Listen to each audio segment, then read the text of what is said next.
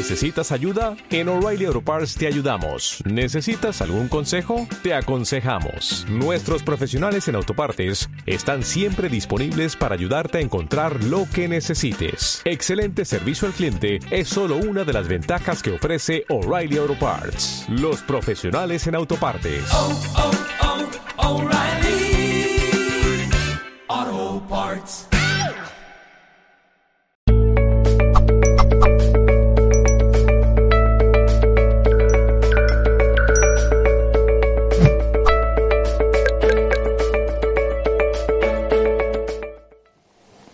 Fijaros en, en, nacimientos complicados, como a veces cuando el bebé ya llegado el momento del nacimiento, en los dos últimos meses ¿eh? de, de, la vida anterior, no se ha ido colocando adecuadamente. ¿eh? Porque si os habéis dado cuenta, mm, el, el, el feto, el, primero el embrión y luego el feto, ha estado todo ese tiempo con la cabecita para arriba. ¿eh? Y eh, la energía de la madre tierra, de la materia, es la que ha estado realmente desarrollando toda esa, esa estructura del cuerpo físico, que es la base, ¿verdad? Pero cuando todo eso está mínimamente ya preparado, en realidad ya está totalmente hecho, con los más mínimos detalles. Solamente le falta madurar y tiempo para fortalecerse antes de pasar a una dimensión tan exigente como esta. Pues ahí ya el bebé comienza a cambiar completamente su postura, energía espiritual de la luz del cielo le va dando la vuelta dentro del vientre de la madre y lo va colocando con la cabecita hacia abajo. Ya, ya está colocado, ya se está disponiendo para venir. ¿eh? Claro, eso es lo ideal, pero sabemos que muchas veces el bebé no se da la vuelta. Mm. Otras veces se da la vuelta a la mitad y se queda en algas. Otras veces, en los casos más extremos, se atraviesa en el vientre de la madre. Yo he trabajado con, mujeres eh, que en los últimos meses el bebé se les atravesaba completamente en el vientre, como diciendo, es que yo de aquí no salgo como no me saque una grúa. ¿Eh? Claro, atravesados completamente. A veces nos hemos preguntado por qué, por qué el bebé, por qué unos sí se colocan, sí se disponen para nacer o nos disponemos y otros no. ¿Por qué? Porque todo lo que sucede en esta dimensión tiene una causa previa. No sucede al azar, no sucede por casualidad, no, sucede por causalidad. Hay una causa. Por supuesto, si hay mucho miedo en ese registro, en esa especie como de memoria que forma nuestro disco duro original, nuestro programa de vida, hay demasiado miedo, demasiada inseguridad, demasiada incertidumbre, hombre, es posible que cuando llegue el momento el bebé no esté dispuesto no se muestre para nada disponible. Claro, esto va a suponer dificultad a la hora del parto. Complicaciones. Puede atraer un parto mucho más agresivo. ¿eh? Incluso aunque nos eh, muchas veces nos dicen, ¿no? Eh, cuando realmente no puede ser el parto vía vaginal y tiene que ser vía cesárea, bueno, a veces eh, el personal sanitario, los médicos dicen, bueno, mejor así el niño no sufre. En realidad no es mejor, lo que pasa es que si no hay otro remedio, pues bueno, pero mejor para nada, es mejor un parto vía cesárea, ¿eh? porque, mm, eh, como ya he explicado antes, el sentido del tacto ahí no se ha despertado como cuando el bebé trepa lentamente además, ¿eh? milímetro a milímetro por la vagina de la madre, con lo cual el parto mmm, vía cesárea, pues ahí hay una carencia, una carencia no solamente en el sistema inmune, ¿eh? importante, también una carencia en cómo el, el, el, el, bebé, el bebé y luego la persona va a ser capaz de relacionarse a través del tacto con los demás, con el mundo, consigo mismo también. ¿eh? Yo ahí he trabajado con muchísimos niños de cesárea y he visto las diferencias, ¿no? Y por supuesto hay un dato luego muy importante en el parto vía vaginal, que realmente es un esfuerzo impresionante para el bebé. ¿eh? Em, hay como un logro, queda como una ficha de clave en la conciencia de decir, fíjate que lo he conseguido. ¿eh? Yo a veces también me he planteado, ese primer grito no será un grito de decir, oye, mira lo que he conseguido, ¿eh? tan pequeño, tan vulnerable, tan aparentemente débil, y fíjate lo que ha conseguido. ¿eh?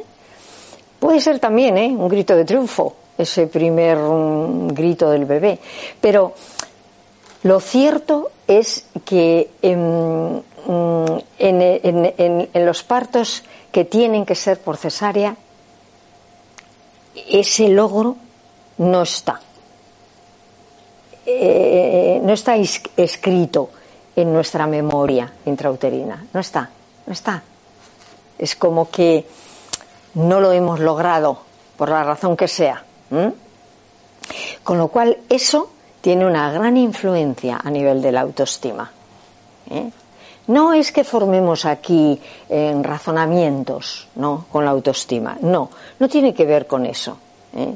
Con eso luego podemos hacer cantidad de terapias y cosas muy diferentes para eh, volver un poco a gestionar la autoestima. No, pero esta autoestima no tiene nada que ver con un pensamiento racional, no tiene nada que ver con una idea, ¿eh? ni con un planteamiento intelectual. No, no, es una forma de sentir, de sentir. Todas las células del cuerpo sienten. ¿Se ve?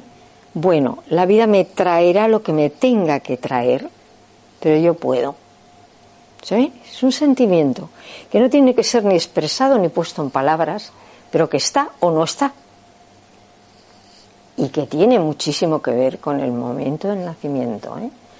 El nacimiento nos da la clave de la capacidad de adaptación, de la capacidad de transformarlo todo, dentro y fuera. Porque estamos como demasiado preocupados en transformarlo de fuera. Pero eso no vamos a ser capaces de transformarlo hasta que primero no transformemos lo de dentro. Y para eso hay que liberar las limitaciones, las carencias. ¿eh? Pues todo lo que resultó un obstáculo, una dificultad a la hora de nacer. Todo lo que mm, fue un registro cargado quizá de dolor y de inseguridad en vez de confianza y de ilusión por la vida. Entonces, eh, eh, esas memorias están ahí y están repitiéndose cada día de nuestra vida. Lo que pasa es que no somos conscientes. Y mm, yo lo he visto en niños eh, y en adultos que han tenido pues mala suerte en el sentido de nacimientos más complicados, más agresivos, menos naturales y ahí he podido comprobar mm, cómo toda esa información eh, em, con la técnica metamórfica, con la caricia en determinados puntos de los huesos, de los pies, de las manos y de las cabezas y de la cabeza, eso se va liberando va perdiendo operatividad. No vamos a cambiar la historia. ¿eh? No es el objetivo, aparte de que no podríamos, lo que sucedió, sucedió, ¿verdad? Y yo creo que en el fondo estuvo bien sucedido, porque nos ha ayudado y nos ha traído hasta aquí, ¿verdad? O sea que fantástico. Ahora, todo lo que es limitación, es obstáculo y es dificultad, tenemos que encontrar una forma de liberarlo porque mientras tanto no disponemos de un montón de potencial. El, ser humano ha venido con un potencial impresionante a todos los niveles. ¿eh? Y estamos utilizando, estos ya son datos científicos, eh, un porcentaje ridículo de nuestro potencial. ¿Por qué? ¿No será porque somos poco inteligentes o porque tenemos, no, no, hay suficientemente mm, eh, razones para comprender y para a través de la voluntad mover un montón de cosas y de gestionar un montón de cosas en nuestra vida. Pero luego hay un aspecto ahí que está como si dijéramos congelado ¿eh? en nuestra fuerza vital y que estuvo congelado pues por supuesto, los nueve meses de embarazo son importantes, ¿eh? como ya dije antes, pero justo el momento del nacimiento llenó un fichero que vamos a estar utilizando cada minuto de nuestra vida, cada día de nuestra vida, en cada proceso de transformación, en cada etapa, con cada cosa nueva a la que nos abrimos en la vida, se abre este archivo. Y en este archivo, ¿qué prima? La expectativa ¿verdad? El programa de desarrollar todas nuestras capacidades dormidas eh, o, medio dormidas, o el miedo que nos paraliza, que nos hace, mejor me quedo donde estoy en vez de intentarlo, no vaya a ser que me salga mal. ¿eh? El otro día estaba yo precisamente mm, con una persona en, en consulta y resultó muy curioso porque estábamos trabajando con este, con este trabajo y él me decía, yo soy muy consciente de que he dejado en la vida de hacer cantidad de cosas por miedo a fracasar. Digo, claro, el fracaso es parte de las experiencias en la vida. Pero el mayor fracaso es ni siquiera haberlo intentado. Y él estaba empezando, después de varias sesiones, a ser consciente que su problema de salud estaba relacionado justo con esa limitación que a él siempre le había paralizado.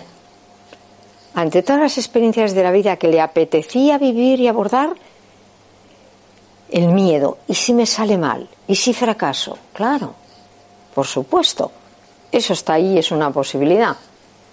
Y seguirá estando siempre.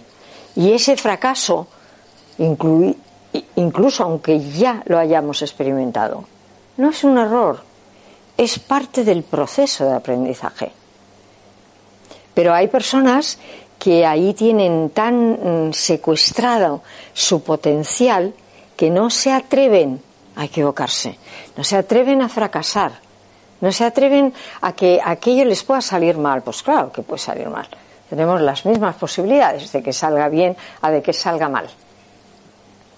Entonces, eh, todo este miedo viene precisamente de ese archivo. ¿eh? El momento del nacimiento es todo un mundo.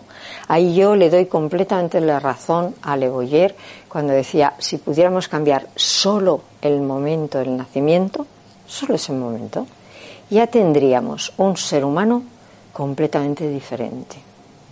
Y fijaros, el momento del nacimiento es el final de esta historia. Ni os cuento todo lo anterior. Claro, porque de alguna manera el nacimiento tendríamos que decir que es la conclusión de esa vida entera. Con lo cual, muchas de las causas de lo que ocurre en ese nacimiento ya lo podemos encontrar mucho antes, en ese proceso formativo. Claro, primeras semanas, cuando ya, mm, bueno, se ha producido la concepción, eh, la madre ya se entera de que realmente está embarazada, el padre, la familia entera, el ambiente que rodea eh, la pareja o cómo se siente la mujer ahí, sola, acompañada, apoyada, reconocida, sí o no. Todo esto es todo un archivo en nosotros. Ahí están nuestros miedos, nuestra inseguridad, nuestras limitaciones, nuestras carencias. También es verdad que ahí están nuestras luces, ¿eh? Claro, también. Pero de todo lo que supone ventaja y beneficio, no, no tenemos que liberar nada. Eso está muy bien recibido, ¿verdad? Eh, lo reconocemos, lo utilizamos y lo rentabilizamos. Lo que queremos es deshacernos de alguna manera de todo ese lastre que nos limita. Esto es en realidad eh, lo que en la técnica metamórfica pues es el principal objetivo. Principal objetivo. Em, eh, yo mm, querría terminar diciendo que aunque no se sepa cómo hacer, ¿verdad? Pues porque no tenemos esa información todavía, todavía, algún día lo, lo podemos tener, pero ahora no está, ¿verdad?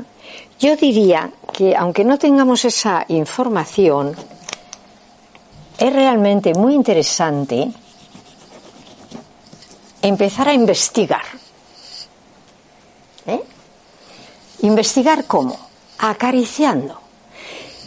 Es verdad que trabajamos también en las manos y en la cabeza, pero eso es muy a posteriori.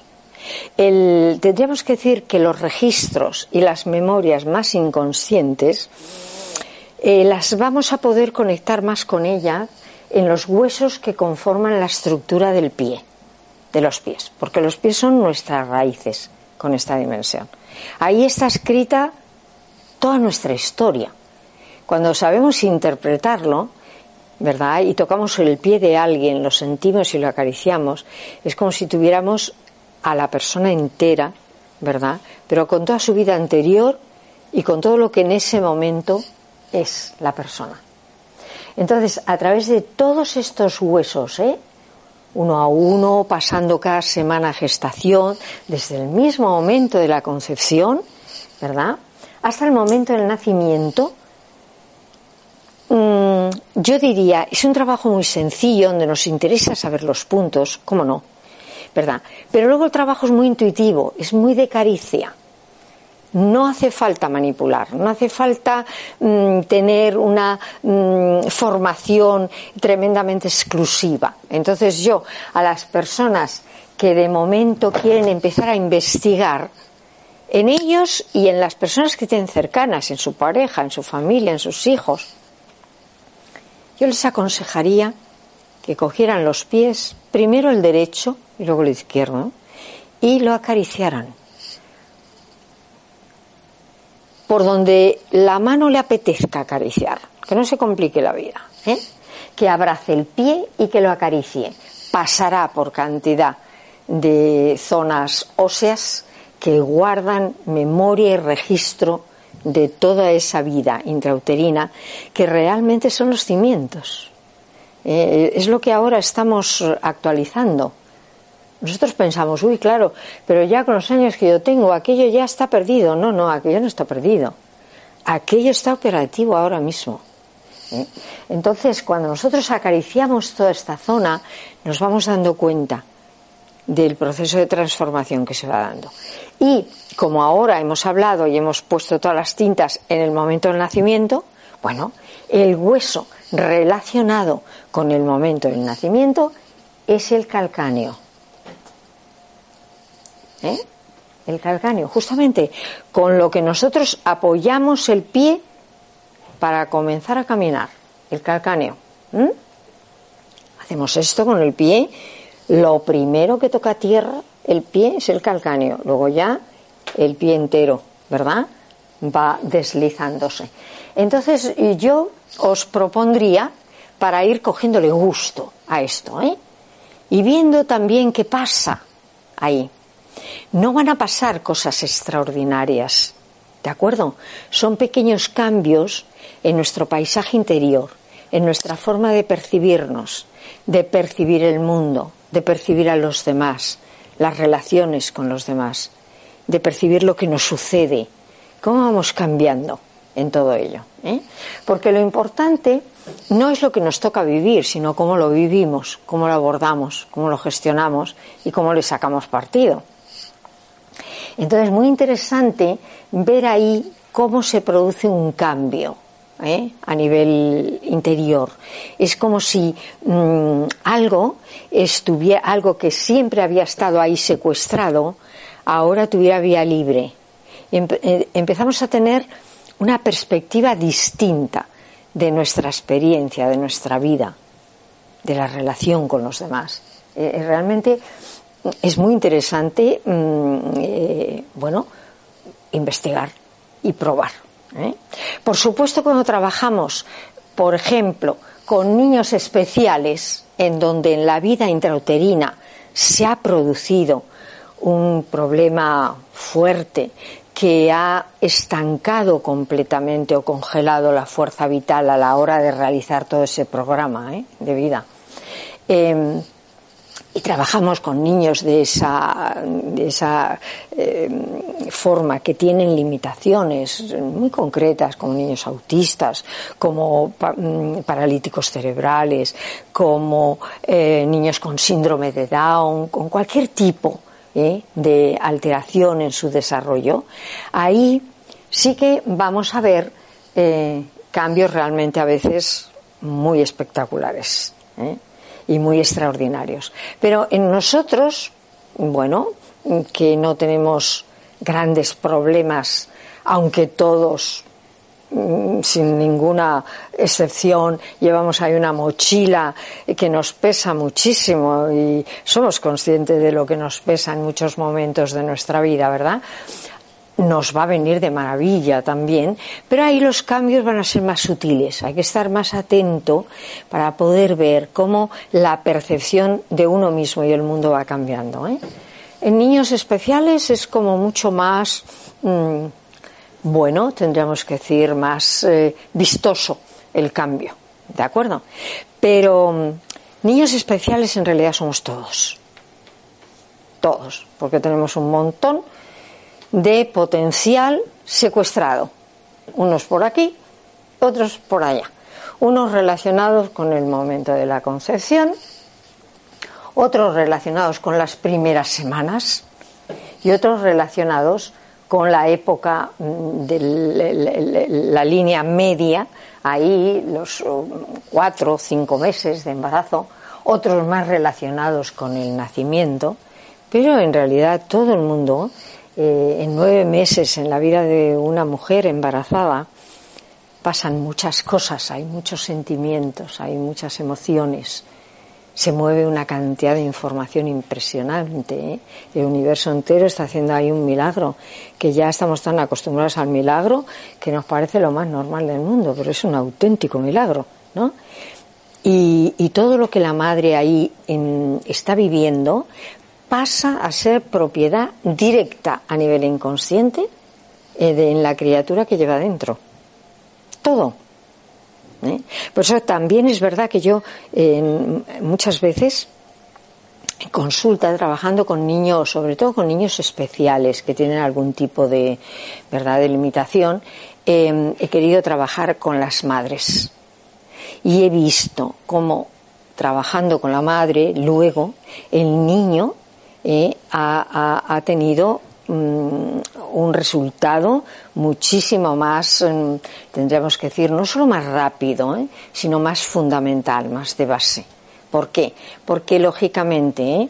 la relación entre la madre y el bebé ha sido muy íntima desde el mismo momento de la concepción hasta el mismo momento del nacimiento. Eh, lo que ha hecho el bebé, incluso el mundo que rodea a la madre, la relación con el padre está marcada a través del filtro de la madre. Cómo la madre lo ha percibido, cómo lo ha sentido, cómo lo ha vivido.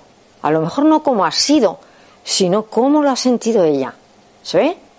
Y eso, mm, ya Leonardo da Vinci, fíjate, hace varios siglos, ¿verdad? Decía, lo que la madre mm, y la criatura que lleva dentro eh, es tan importante que todo lo que la madre vive, la criatura lo hace suyo, hasta el punto de que le puede llegar a costar la vida. Esas son palabras de Leonardo da Vinci, ¿eh? no mías. ¿Vale? Impresionante. Entonces, hay mucho más ahí, ha sucedido mucha más cosa que la que hemos pensado. ¿Eh? Y todo ese archivo de memoria está en nosotros. Y lo bueno es liberar todo lo que a la fuerza vital eh, de alguna manera le privó de terminar de realizar toda la estructura y de hacernos disponible todo ese potencial que tenemos. Y esta es la invitación en realidad que hace la técnica metamórfica que al principio se llamó terapia prenatal, pero mm, luego em, las primeras personas, sobre todo el, padre de este, de este trabajo, Robert St. John, se dio cuenta de que no era una terapia, no era cambiar una ficha, no era cambiar una enfermedad, no era, no, era un proceso de transformación de la persona entera. Y por eso eh, quitó lo de terapia prenatal y al principio se llamó masaje metamórfico. Luego se dijo, claro, pues si no es un masaje, porque es que es verdad que es solo una caricia ¿eh? en determinados puntos. Eh, bueno, de alguna manera tenemos que llamarlo, bueno, técnica metamórfica, pero es todo menos una técnica, todo menos un masaje, todo menos una terapia. Es en realidad el arte de tocar. Fijaros que nosotros esto lo hacemos con las manos. Las manos son la extensión de nuestro corazón. Vienen del amor, del sentimiento de unidad con el otro de sentirnos uno con el otro. Bueno, la fuerza más poderosa en el universo. Y tocamos los pies. Para empezar, los pies es lo que más hay que tocar, ¿eh? que son las raíces, el inconsciente. ¿Cómo nos enraizamos con esta dimensión? ¿Cómo fueron las raíces que nos trajeron hasta aquí? Entonces, es un trabajo realmente impresionante. Parece que no hacemos nada, que es solo una caricia, y estamos tocando unas fichas impresionantes. ¿eh? Con lo cual yo invito a que todo el mundo, aunque no tenga mucha idea, ¿eh? pues de vez en cuando toque los pies de la persona que tiene al lado y le pida al otro que le toque los pies también. No se trata solo de hacerlo. Eh, ¿Sabéis cómo, mm, cómo he llegado yo a esto? Es una anécdota que me gusta a veces contar, porque fue en, la posguerra y mis padres me dicen que siempre era lo que yo pedía, era una caricita en los pies. Y yo les dirigía, les decía por dónde quería, ¿verdad? Cómo lo tenían que hacer, en qué pie. Además, yo sabía si necesitaba las manos de mi padre o las manos de mi madre. no había todavía aparecido este sistema, ¿eh? Yo me quedé ahí con aquello, mis padres nunca me hicieron sentir un, bicho raro por tener esa, esa preferencia, igual que otros niños piden que el padre juegue con ellos o que les cuente el cuento, pues yo era la caricita en los pies antes de irme a dormir, era como el remate, ¿no? Era el broche de oro del día. Nunca me hicieron sentirme rara, claro, hasta que ya crecí. Cuando ya crecí alguien me dijo, oye chata, tú vas a tener que ir al psiquiatra, ¿eh? Porque esto de los pies puede ser un rollo freudiano, por de esos que era el momento en que se empezaba a llevar mucho el tema de la psicología aquí en España. La historia es que ahí se quedó la, cosa. Cuando yo me entero muchísimos años más tarde de que existe este trabajo, ¿eh? empiezo lógicamente a tomar contacto y me voy directamente a Suiza a conectar con una alumna del, del creador o del, de la persona que realmente parió este, este trabajo de investigación que le llevó más de dos décadas ¿eh? de trabajar e investigar. Con lo cual, pues de momento yo le recomiendo a todo el mundo que se toque los pies. ¿Vale? Y al mismo tiempo que se vigile y se investigue mucho. Tanto si se lo hacen a él como si él lo hace a otro, eh, a alguien que tiene cerca. Eh, investiguémonos, ¿qué pasa ahí? ¿Qué pasa cuando hay esa caricia en, esos, en esta estructura ósea del pie? Porque tocamos una cantidad de memorias increíbles ¿eh? y muy poderosas. Así que, bueno, pues espero que sirva de algo ¿eh? y que se acabe el día, mm, eh, el día o los ratos que tengamos libres con una caricia en los pies en vez de con gran hermano. ¿eh? que no nos va a reportar gran cosa y esto os puedo asegurar, después de trabajar 40 años con ello, que sí nos va a reportar grandes beneficios a nosotros y a los que tenemos alrededor. ¿Vale? Bueno, pues gracias por la atención y, y espero que os animéis. Muchas gracias.